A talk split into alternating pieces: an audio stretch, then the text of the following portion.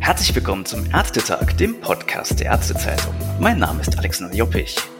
Als Medizinstudent erhält man ja meist viel theoretisches Wissen und dann, ja, eines Tages trifft man erstmals auf den Patienten, ein oftmals unbekanntes Wesen.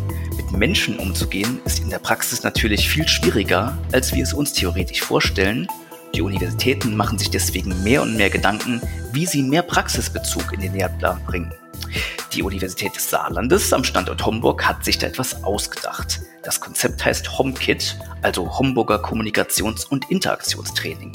Hier üben die Studenten mit Schauspielern, wie Arzt-Patientengespräche funktionieren und was dabei auch manchmal für kuriose Situationen vorkommen können. Ich freue mich ganz besonders, dass meine Leitung heute in meine alte Heimat geht. Hallo Professor Johannes Jäger und Roberto D'Amelio. Guten Tag, Herr Joppich. Guten Tag, hallo. Fangen wir mal grundlegend an. Ich gebe Ihnen jetzt einfach mal fünf Sätze und Sie sagen mir, was ist HOMKIT denn? Also HOMKIT ist ein praxisbezogenes Training in ärztlicher Interaktion und Gesprächsführung mittels Einsatz von Simulationspatienten beziehungsweise auch Simulationsangehörige. Wir haben in HOMKIT seit 2007 überwiegend professionelle Schauspieler am Start und es ist ein Wahlpflichtfach mit Kursen im vorklinischen wie auch klinischen Studienabschnitt, so dass auch äh, ja die Studierenden im Prinzip ihr ganzes Studium bis hin zum PJ verschiedene Kurse eben buchen können, die dann eben thematisch aufgeschlüsselt sind. Mhm. Sie haben es eben gesagt, mit Schauspielern. Wie kommt man an die Schauspieler? Das ist natürlich unterschiedlich. Zum Teil, ähm, wir haben jetzt den Fokus auf professionelle Schauspieler gelegt, weil die natürlich eben auch von ihrer Ausbildung her, von ihren, ja, ich sag mal, ne, Kompetenzen ja schon alles mitbringen, was wir brauchen. Trotzdem werden diese Schauspieler trainiert, sowohl eben jetzt in den Besonderheiten ja im Unterricht mit Studierender Medizin, aber auch mit den Besonderheiten von natürlich Symptombildern oder von möglichen Patienten oder Angehörigen Interaktionen. Wir haben am Anfang auch gezielt gesucht, haben eben auch ne, verschiedene Agenturen angeschrieben und man muss inzwischen sagen, ja. dass äh, wir ja inzwischen zum Glück auch gut bekannt sind und vielleicht auch als Partner gelten, so dass jetzt neue Schauspieler überwiegend auch über über die sogenannte Mund-zu-Mund-Propaganda dann zu uns kommen. Ich verstehe.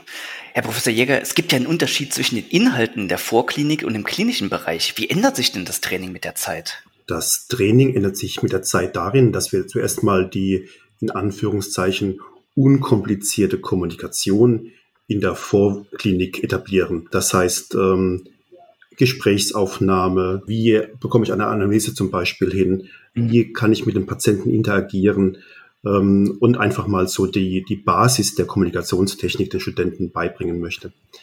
In der Klinik geht es dann darum, je nachdem auch in welchem Fortschritt man sich im klinischen Ausbildungsgrad befindet, ähm, spezielle Technik in der Kommunikation zu unterrichten. Da geht es zum Beispiel darum, dass man schwierige Situationen wie zum Beispiel eine Todesnachricht überbringt oder auch die Nachricht über eine festgestellte schwere Erkrankung oder zum Beispiel auch andere für junge Kolleginnen und Kollegen schwierige Situationen, wie zum Beispiel ähm, ein Gespräch über Sexualität auch. Ne? Genau, das habe ich gelesen. Den schönen ja. Modulnamen Let's Talk About Sex heißt das. Genau. Oder auch ein, ein schöner Begriff Lass uns das klären, wo es um unangenehme Themen wie mangelnde Compliance oder das Patientengewicht zu reduzieren geht. Es gibt ja auch einen Bereich Videosprechstunde.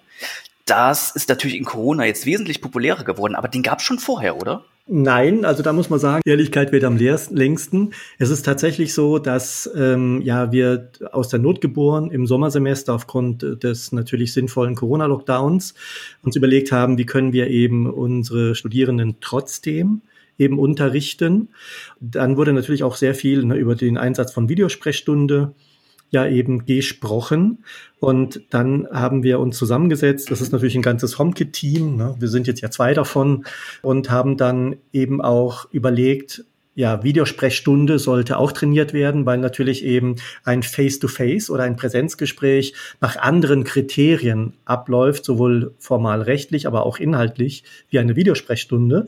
Und dann ist das allerdings auch so gut angenommen worden. Wir haben jetzt im Sommersemester um die 100 Studenten da eben unterrichten können, dass das jetzt eben auch ja in das Curriculum eingegangen ist.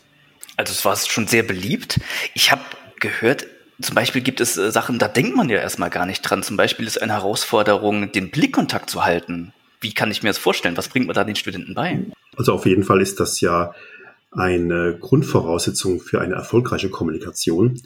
Gerade in der, dem Versteck einer, einer Webcam, sag mal Versteck, ist es ja in Wirklichkeit kein Versteck, denn die Studierenden genauso wie die Schauspielpatienten ähm, können die Kamera natürlich dazu benutzen, auch wirklich den gleichen Blickkontakt aufzubauen, wie das in einer Präsenz möglich wäre. Und dass man Studenten dazu bringt, das ist einfach eine Frage des Feedbacks. Das heißt, man unterrichtet sie, was ist wichtig, man lässt sie trainieren und sie bekommen dann ein Feedback.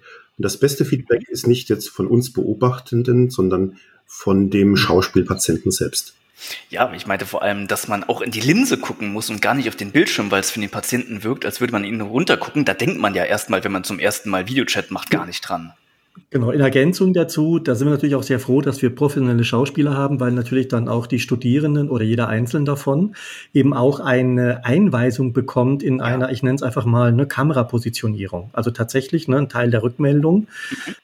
Ist, wie wurde eben der Blickkontakt, wie wurde die Kommunikation über Kamera gestaltet, was kann, können die Studierenden noch tun, ne, damit sie eben okay. ja authentischer sind, beziehungsweise eben auch die Botschaften, die sie dann natürlich auch transportieren wollen und müssen, eben das eben adäquat und fachgerecht machen können.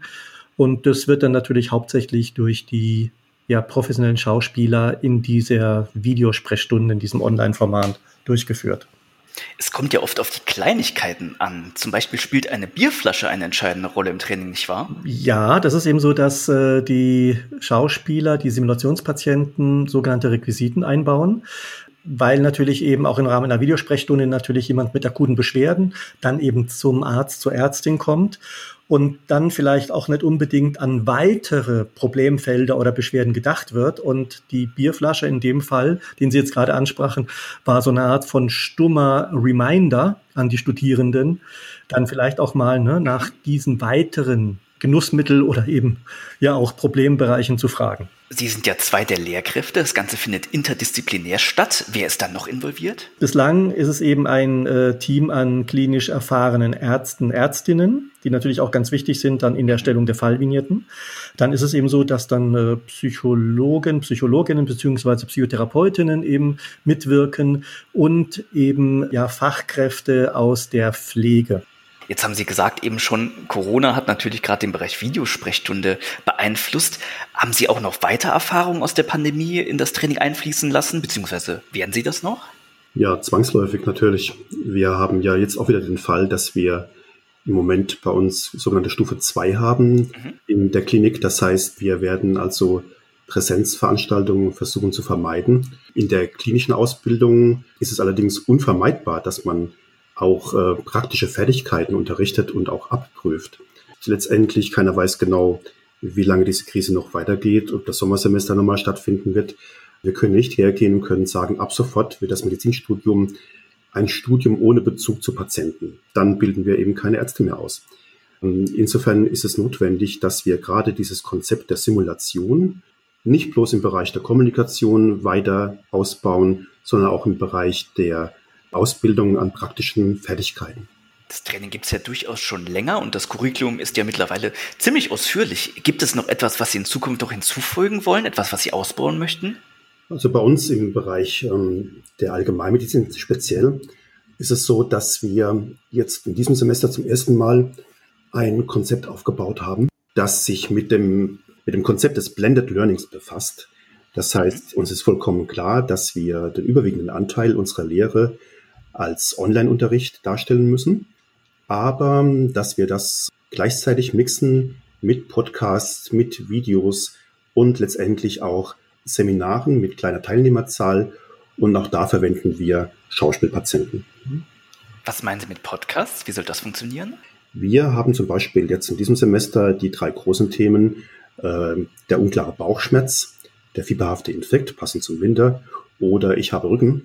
Für diese Podcasts interviewen wir dann Spezialisten. Das heißt in unserem Falle sowohl Hausärzte, also zum Beispiel Kollegen aus der Notaufnahme oder fachärztliche Kollegen, die dann den Studenten quasi aus ihrer Sicht widerspiegeln, wie die optimale Versorgung eines Patienten angefangen von der primärärztlichen Versorgung bis hin zur eventuell notwendigen Krankenhauseinweisung und weiteren Versorgung stationär auszusehen hat.